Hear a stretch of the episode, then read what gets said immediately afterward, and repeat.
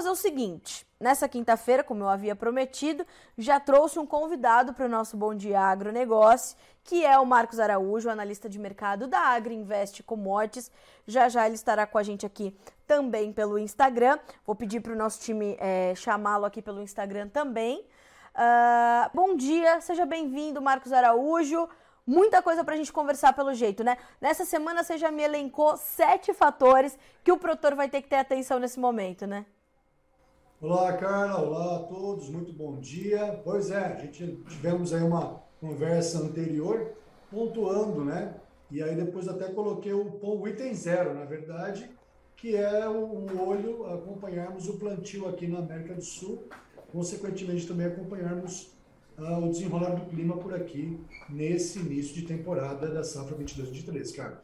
E Marcos, qual que é a tua perspectiva inicial? Como é que você avalia esse, esse panorama é, geral e esse começo de nova safra? Porque eu entendo que o mercado tem uma perspectiva grande para essa nova safra, é, não só do Brasil, mas da América do Sul de uma forma geral. E eu imagino que esse vai ser um vetor importantíssimo a partir de agora para o andamento das cotações, apesar de outros fatores estarem também com muita força, né? Cara, eventualmente temos alguns problemas isolados de menores proporções. Por exemplo, no Paraná você tem agora uma, uma previsão climática que aponta um grande volume de chuvas nos próximos dias, o que pode atrasar de certa forma. Mas, como eu disse, casos é, isolados. Em geral, nós temos um bom início da temporada de plantio da safra 22-23.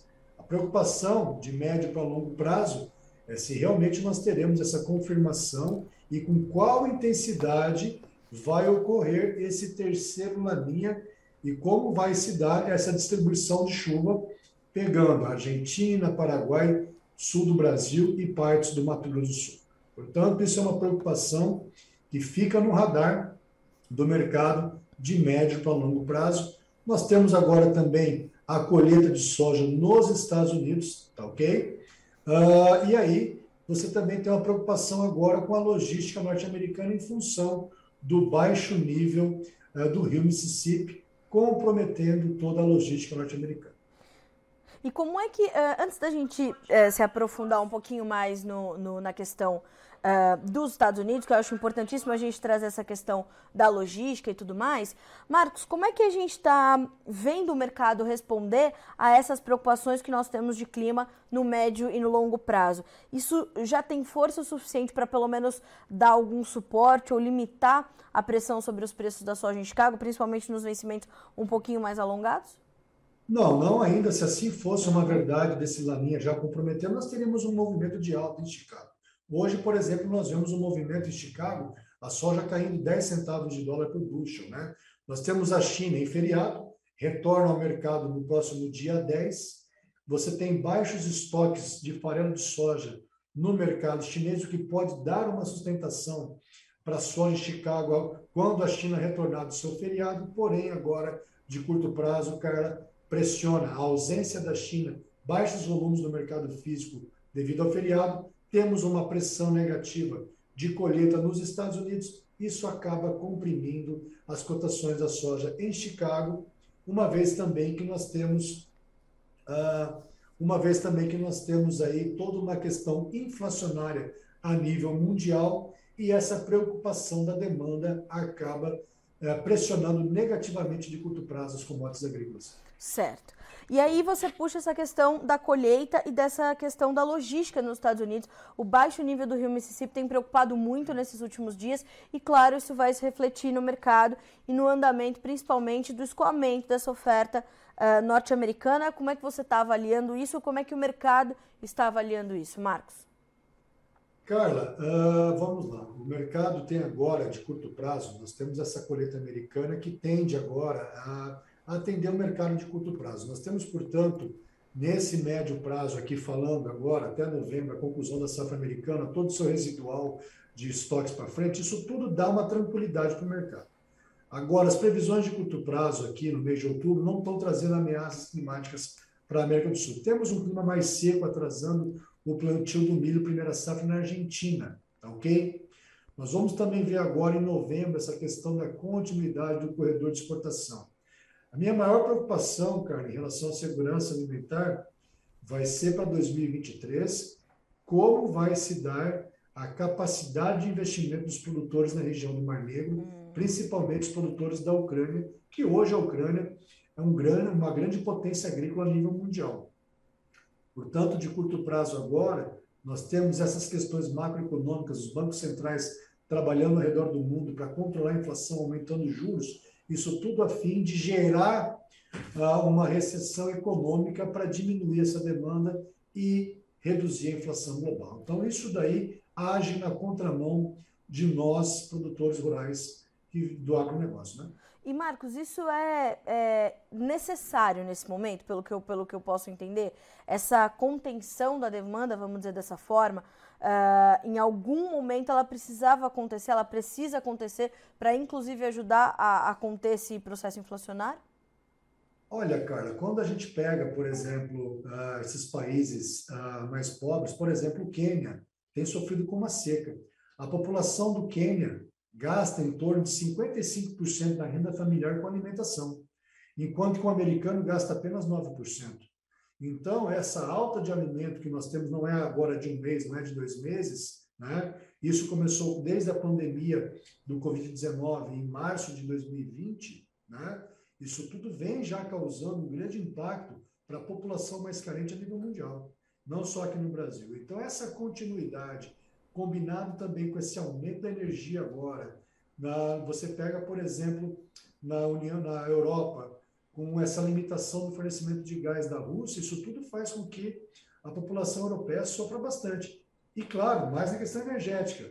E aí, os, os países mais pobres já vêm sofrendo isso daí, cara, há um bom tempo, e isso tem sim afetado a esses países, né? A segurança social, a estabilidade social em vários países do mundo.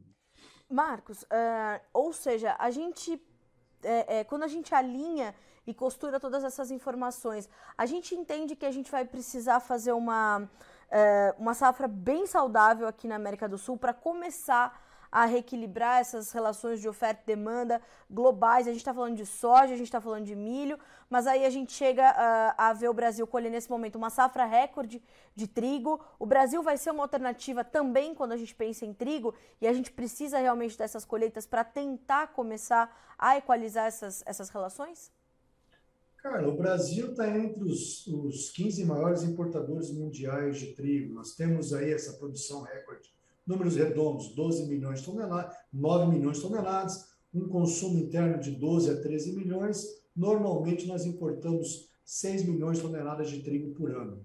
Agora, o trigo no Brasil, normalmente a gente define a colheita do trigo no, Brasil, 93% da produção do trigo no Brasil é localizada na região sul do Brasil, aos 45% do segundo tempo. Portanto, se nós tivermos grandes chuvas agora na colheita, esse trigo perde qualidade para panificação vira um trigo ração que também é exportado, tá ok? Então nós temos a expectativa de uma exportação recorde também esse ano. O Brasil, ele é, naturalmente o Brasil é um importador de trigo. E esse nosso trigo vai muito também para ração animal e um trigo de menor qualidade com proteína para atender também alguns países mais carentes nessa mistura de trigo que se faz. Então o Brasil depende também do trigo da Argentina, né?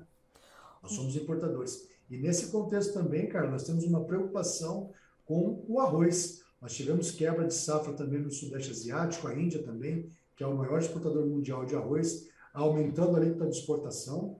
Isso daí tudo causa grandes preocupações a nível mundial, combinado com uma redução da safra de milho em ao redor de 50 milhões de toneladas esse ano, isso tudo gera uma grande preocupação. Mas vale lembrar, Chicago aí ao redor dos seus 13,50, 14 dólares o bushel, historicamente é, uma, é um preço elevado. O produtor tem que estar atento a isso daí e avaliar seu custo de produção, o seu risco climático, a sua produtividade e se os preços futuros te garantem uma boa rentabilidade. Era isso mesmo que eu queria trazer para essa conversa, Marcos. Esse entendimento de que é, o comportamento, portanto, da, das vendas dos produtores, tanto aqui na América do Sul quanto nos Estados Unidos nesse momento, eles também vão ajudar é, é, a mostrar o caminho que os preços vão fazer, né? Certamente. Você tem agora, para 2023, logo mais, o mercado. Vamos agora terminar a preocupação, o foco em relação à colheita nos Estados Unidos, tá ok? Uhum. Temos que estar acompanhando o Mar Negro. Já já a atenção total do mercado vai voltar aqui para a América do Sul. E aí, a partir de dezembro, cara, vamos cuidar essa questão do Laninha aqui no Brasil e também aí de janeiro em diante a decisão de plantio do produtor norte-americano.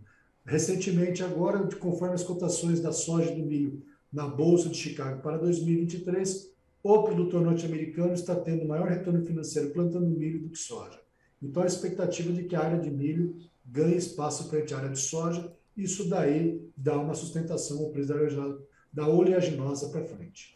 Marcos, como é que os produtores americanos estão se comportando nesse momento diante de toda essa volatilidade que a gente tem visto em Chicago? Eles seguem é, é, mais contidos nas vendas, até porque tem toda essa questão logística também é, no, no, no caminho deles aí? Ou eles estão também olhando para vendas um pouco mais alongadas? A gente teve a Argentina muito presente nas vendas na, nas últimas semanas, em função do, do daquele câmbio diferenciado para que se vendesse e se estimulasse a venda de soja. Mas e agora, né? A gente tem visto o produtor americano participar um pouco mais desse mercado ou ele ainda está um pouco mais contido? Não, está bem contido, não só o produtor americano, como também o produtor aqui da América do Sul. O, a, o ritmo de comercialização é um fator preocupante nisso daí, porque realmente é, deixa o mercado aí ah, com uma boa oferta para frente a ser comercializado. Então, os produtores estão num ritmo de venda menor, né, bem mais baixo do que o, o normal do histórico, e isso daí pressiona o mercado. Também vale a pena nós falarmos, cara, que o produtor americano ele tem a política da RMA, da, do seguro de preço, né? Então agora, para o mês de outubro, no caso da soja, ele tem naturalmente um preço mínimo estabelecido pelo governo americano, salvo engano, na soja, a 14 dólares e 32 o bushel. Isso daí dá uma sustentação no mercado, né? Deixa eu pegar meu, meu, meu, meus dados aqui de acompanhamento, que essa é uma política do governo americano definido o preço no mês de fevereiro. Exatamente, 14,32 o bushel da soja. Abaixo disso, o, o produtor americano Agora, por exemplo, nós temos o bucha da soja novembro a 13,58. Esse seguro vai até outubro. Portanto, se o produtor americano vender agora a soja ao preço de mercado 13,58 para 14,32, ele recebe do governo esse cheque com a diferença de preço. Abaixo de 14,32, o produtor americano está garantido.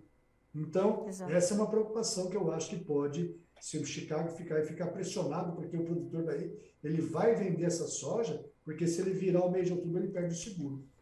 Então tem então, isso ainda para certo. Tá, Oi, tem isso para Não, tem mais esse fator para a gente contabilizar, porque aqui a, as vendas também estão bem bem tímidas nesse momento, né, Marcos? Eu imagino que depois do resultado do primeiro turno das eleições e até a conclusão do resultado do segundo, a gente ainda vai ter muita volatilidade no câmbio e o produtor aí quero saber a tua opinião. Você acha que ele vai segurar um pouco mais e vai esperar passar esse momento para voltar a negociar? Ou ainda depois do, do fim do, da segunda etapa do pleito, a gente ainda pode ver a comercialização um pouco mais contida aqui no Brasil? Carla, eu acho, avaliando o perfil do produtor brasileiro, né, eu acho que ele vai segurar ainda essa comercialização. É muito preocupante se a, uma, se a esquerda retomar o poder do ponto de vista de segurança jurídica brasileira, do ponto de vista de segurança de uma propriedade rural. Isso daí pode repercutir por exemplo, para as próximas safras, né, 23, 24 e diante. Se porventura uh, as contas brasileiras, a economia brasileira está muito positiva, tá? na nossa opinião, uh, é um fator preocupante, como foi na eleição 2002-2003, onde nós tínhamos o Lula como candidato e foi eleito, independente da, da visão ideológica dele, comprou-se, plantou-se uma lavoura de soja com um dólar alto, e quando ele tomou a posse, lá em fevereiro, março, o dólar era bem mais baixo do que o produtor comprou os insumos. Isso é uma conta quebradeira para o sojicultor brasileiro. Tomar muito cuidado nisso. Independente, tomara que o Lula não ganhe, mas se ele ganhar, ele vai pegar uma conta pública, uma economia brasileira muito saudável do ponto de vista superávit, reservas cambiais, o boom das commodities. Isso tudo faz com que o, real e o, nosso juros real ah, muito valorizado faz com que o, o real tende a ganhar força frente ao dólar e, na nossa opinião, nós trabalhamos com o dólar para frente, lá para 2023 na safra, menos de, de R$ reais a taxa de câmbio, eu diria próximo até 4,50. Inclusive, essa semana a gente já viu é, os, os indicativos cederem agressivamente aqui nos nossos mercados, não, Marcos? Sim, você pega, por exemplo, quais indicativos? Desculpa. Os, nos, os preços no Brasil, principalmente nos portos, eles cederam de forma considerável com essa baixa que nós tivemos do dólar, principalmente na segunda-feira, não? Justamente, você tem agora uma eleição do Senado e da Câmara que faz com que a ideologia do PT não deva ser implementada na prática, porque haverá grande resistência do governo. E o mercado interpretou essa, essa eleição do Senado e da Câmara muito positiva para que nós tenhamos aí uma continuidade do equilíbrio fiscal no Brasil. Marcos, você tem aqui alguma, é, a gente tem aqui algumas perguntas para ti. O Daniel Krieger. Carla, sobre o milho no Brasil, será que o Marcos poderia traçar alguma perspectiva? A gente tem um cenário semelhante, Marcos, para o mercado de milho no Brasil, ou a gente tem algumas particularidades que também precisam ser comentadas para a gente entender é, esse momento que, inclusive, eu, eu diria até, eu quero saber se, se faz sentido para ti, Marcos, se a gente tem até uma certa lateralização do mercado de milho nesse momento uh, e, um, e um viés muito forte ali na exportação. Como é que você está avaliando? Quando você olha o quadro de oferta e demanda brasileira de milho, nós vemos entre fevereiro e abril do ano que vem estoques muito baixos no Brasil. Eu sou muito otimista para um aumento de preço do milho de fevereiro a março no Brasil. Certo. O problema é o produtor ter que condição de segurar esse milho para comercializar até lá, nesse período.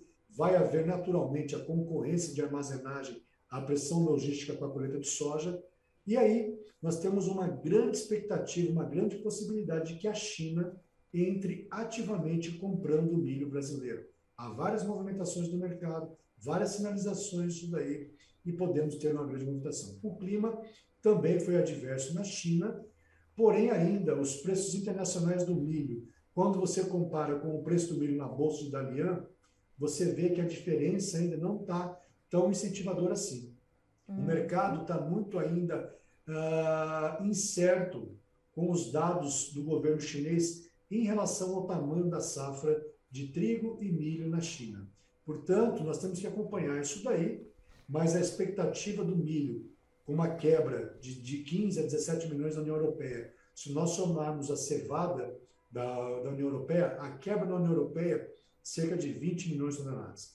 A quebra do milho nos Estados Unidos, a nível global, 50 milhões de toneladas. Isso tudo dá sustentação, combinado com a quebra da produção do arroz e tarifa de exportação da, da Índia. Uhum. Isso tudo é uma conjuntura que, que, que nos dá uma expectativa de preços favoráveis do milho. Porém, eu diria mais para a virada de 2023, porque nesse momento nós temos boca de colheita, boca de safra no hemisfério norte e o milho brasileiro agora ainda concorre com o milho ucraniano.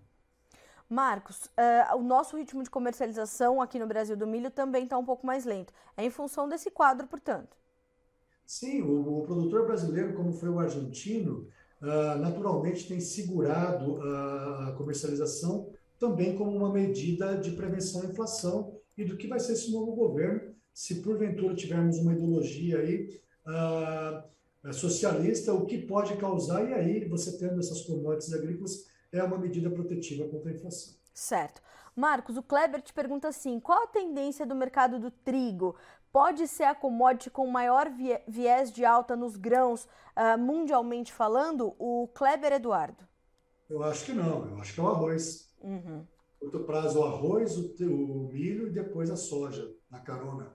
Porque certo. você vai ter uma competição natural nos Estados Unidos. Se o preço do milho subir demais, eu incentivo o produtor americano a plantar mais milho do que soja. Aí reduz a área de soja, consequentemente a produção, a soja briga. Isso é uma, uma essa questão hoje natural quando a gente fala dessa briga por área, e aí nós temos também que avaliar os programas de biocombustíveis. Uhum. Portanto, os programas de biocombustível, a produção de etanol a partir do milho, foi muito favorável também para uma alta do preço dos grãos e uma distribuição de renda para os produtores rurais a nível mundial. Certo. Porque imagine vocês, hoje os Estados Unidos consomem cerca de 140 milhões de toneladas de milho por ano, mais do que uma produção brasileira, para produzir cerca de 60 bilhões de litros de etanol. Se nós não tivéssemos esse programa de etanol a nível mundial, esse, esse consumo de milho, 140 milhões, estaria nos estoques uh, finais do mundo, e os estoques seriam gigantescos. Portanto, o programa de biocombustível também é sim uma distribuição de renda para o produtor rural, não só americano, mas a nível mundial. Então, eu diria primeiro arroz, milho, soja, depois o trigo. Marcos, em linhas gerais, a gente. Pois não? Desculpe? Na minha opinião, tá? Ah, claro, não, claro. Marcos, em linhas gerais, a gente pode dizer que o produtor brasileiro ainda tem é, à sua frente um cenário com potencial muito forte de comercialização e oportunidades que vão de fato aparecer para que ele avance com seus negócios. Todavia, uh, deveremos ter janelas que podem ser mais curtas e menos frequentes com essas oportunidades aparecendo? Olha, Carla, a exemplo do que vive hoje o, o pecuarista, confinador de boi, que está com seu animal agora para ser abatido no mês de outubro, apostou para comercializar, pagou para ver agora no mês de outubro para comercializar, você está vendo os preços muito comprimidos no mercado físico. Essa é uma preocupação que eu tenho lá para fevereiro, março do ano que vem, para quem deixa pagar para ver a comercialização, nós podemos ter Chicago num ponto de sustentação, porém os prêmios aqui no Brasil muito descontados, porque o produtor vai buscar estar tá vendendo essa soja, várias trades ela já faz o seu programa de exportação com uma antecedência e aí nós podemos ter grandes descontos no mercado físico. Certo. Marcos, alguma orientação a mais que a gente dê para o produtor para ele é, passar por esse momento? O pilar chefe dele, na nossa opinião, aqui na Agriinvest nós acreditamos em quatro pilares da comercialização. O pilar chefe é o número quatro, que é o lucro. Ele tem que avaliar seu custo de produção, a produtividade esperada e o preço de venda. Nós tivemos recentemente Chicago, março 23, a 15 dólares e 70. Historicamente é um bushel muito elevado. Vejam vocês o movimento do dólar. Isso tudo o produtor tem que estar ciente, muito mais do que qualquer um. Se eu falar em linhas gerais, nós temos que avaliar o custo de produção, o risco climático de cada um. Se eu estou falando para o produtor do Rio Grande do Sul, claro que ele deveria comprar put, a opção de venda, o seguro de baixa, é a melhor ferramenta, não só para o produtor gaúcho, mas a nível geral, porque ele faz um preço mínimo e se Chicago subir o preço, ele vai vender a soja com preços muito mais valorizados. O que não dá para a gente ficar fazendo é apenas assistir no mercado, virar rezador e não virar realmente um gestor, uma gestora do risco de preço. Bom, Marcos, eu acho que dessa forma a gente traz um panorama muito completo. Uh, o produtor que está nos acompanhando aqui pelo Bom Dia Agronegócio tem as suas questões respondidas e agora é hora da gente acompanhar mesmo o desdobramento de todos esses fatores, né, Marcos? Eu queria, eh, para a gente finalizar, é, nos, nos, seus anos de mercado, como produtor, inclusive, que já foi, é, você já passou por um cenário onde é, tantos vetores estavam colocados aí na mesa, é, uma volatilidade tão agressiva como essa e talvez até uma, uma, uma incerteza muito forte, combinando geopolítica, economia, fundamentos, China, tudo ao mesmo tempo, tudo ao mesmo tempo agora, né? Como diz, a, como diz o outro. Você já passou por um momento como esse, Marcos? Não, cara, é muito. Realmente tem várias peças no tabuleiro aí. Guerra, Rússia e Ucrânia, questão da China, eleição Brasil, inflação global. Eh, essa eleição aqui no Brasil realmente é muito preocupante para nós. Uh, isso daí a gente tem que, nós como brasileiros, aí temos que olhar com carinho que país que nós queremos, qual que é a imagem que nós queremos demonstrar isso para o mundo. Nós temos aí um filme de terror dessa insegurança jurídica que nós estamos tendo no país. Sim. Até o nosso passado é incerto.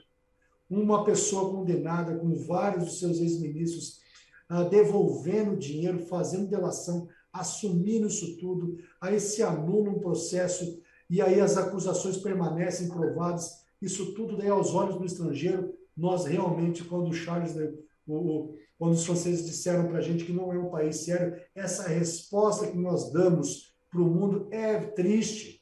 Eu, como brasileiro, sinto vergonha hoje de ter que atender uma ligação para um estrangeiro que vem querer fazer comprar um navio de soja nosso, um navio de milho, e ele me pergunta: vocês vão ter condição de entregar isso daí? Ai, caramba! Para você ver a, a, reputação que nós no Brasil estamos tendo lá fora. Isso é muito triste. Depois de tantos anos de luta que o agro vem fazendo, dedicando, para a gente poder ter essa, essa dúvida, né? Então, é, é, é, realmente, é muita coisa que vem acontecendo agora nesse instante aí que deixa a gente preocupante e aí dá para entender é, por que, que o produtor está ausente da venda nesse momento. É exatamente isso que eu ia te dizer. Faz sentido para nós é, entender esse comportamento do produtor agora, né, Marcos? Isso é muito importante. Ontem eu entrevistava a doutora Samanta Pineda, que é uma especialista em direito ambiental. Ela levou o time todo dela, Marcos, para Nova York, fez um, uma base lá do escritório dela. Uh, lá na Quinta Avenida, no coração do, da, da, né, da, da economia global, enfim, para quê? Para falar sobre a sustentabilidade do agronegócio brasileiro, para falar como a segurança jurídica é possível. Uh, e ela me trouxe uma informação, Marcos, do seguinte: que, embora a gente tenha esses problemas, o empresariado internacional quer muito investir aqui dentro, porque sabe que somos parte da solução, enquanto aqui dentro a gente está vivendo do problema, Marcos Araújo. Olha, cara, nesse exato momento nós temos uh, alguns sócios nossos em Nova York e outra equipe na Europa. Exato, participando é de reuniões lá, justamente com algumas trades, pessoal investidores de fora perguntando para a gente que tem negócios aqui no Brasil, como vai ser para frente. Eu, por dois anos, fui diretor comercial de uma trade norte-americana para cá, uhum. que tinha um grande banco de investimentos uh, ativos, e aí o pessoal, uh, realmente, essa questão de novos investimentos para cá tem dado uma freada nisso daí. Mais importante que tudo, cara, a gente do agronegócio, nós temos que ter a humildade também de, junto com a sociedade, essa dependência. Hoje, cerca de 80% do consumo da alimentação mundial ocorre nas cidades. E a gente sabe, infelizmente, quando ocorre esse período de inflação, as pessoas que mais sofrem com essa inflação são justamente as pessoas de, de baixa renda. E aí você pega um discurso é, ultrapassado, né? Você pega, por exemplo, essa questão hoje, o que, o, o que se foi criado, essa ideologia nas escolas, nas universidades brasileiras. Carla, aqui em Curitiba, a babá dos meus filhos me, me reportou que na escola onde o filho dela estuda, as professoras falando para as crianças, pedindo para os seus pais votarem na esquerda porque vai ter mais comida, vai ter comida mais barata. Meu Olha essa ideologia que criou no Brasil, ao invés de nós criarmos e incentivarmos no Brasil essa questão do empreendedorismo, para que um profissional tenha coragem de trabalhar, aquela gana, aquela vontade, não ficar vivendo só do peixe que o governo dá. Claro. Nós temos que incentivar aqui no Brasil essa cultura de um profissional. Eu, quando entrei na Agriinvest, meu primeiro salário em 2013 foram 50 reais. Foram 50 reais. Hoje nós somos uma equipe aqui com mais de 60 profissionais. Nós temos que incentivar isso no Brasil para que o cidadão de bem trabalhe, recolha seu imposto.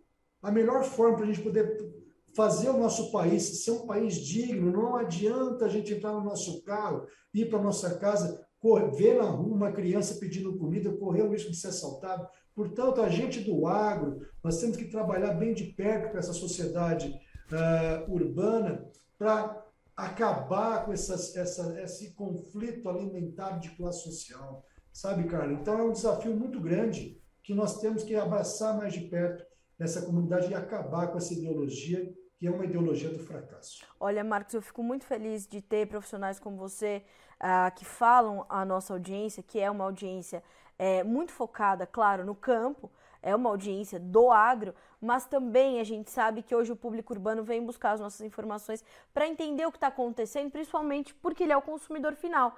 E, e essa, toda essa conversa, né, Marcos, todo essa, essa, esse detalhamento do que a gente está vivendo é, nesse momento ela está muito, muito alinhada a uma, a uma necessidade que a gente tem de tirar o nosso, o nosso povo de ser refém das suas necessidades.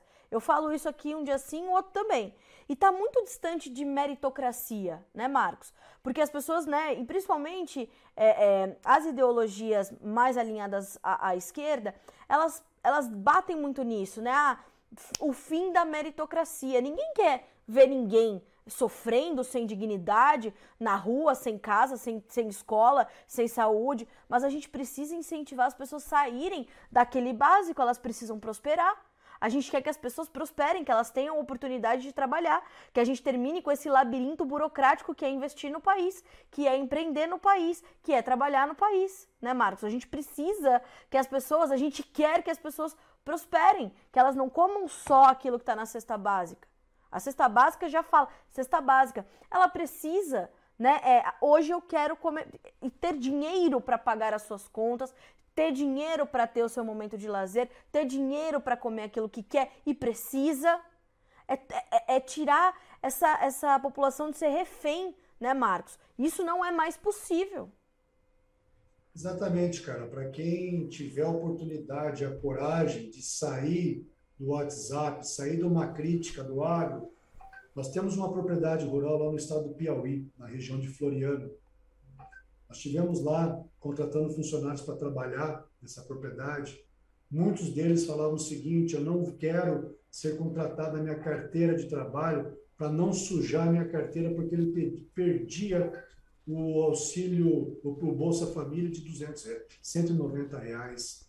Você vê que essa ideologia de manter as pessoas dependentes, infelizmente, cara, você vai lá hoje, é uma realidade, infelizmente, dessa sociedade mais pobre, que as pessoas, crianças, sem roupa para vestir, peladas. Exato. Então você pega essa região do Nordeste, onde houve aquele produtor, aquele empresário digno. Não é aquele cara que tem que explorar a mão de obra, não, você tem que ser preso. Aquele produtor, aquela produtora que não se preserva a questão do meio ambiente, tem que ser temos que ter uma justiça que funciona.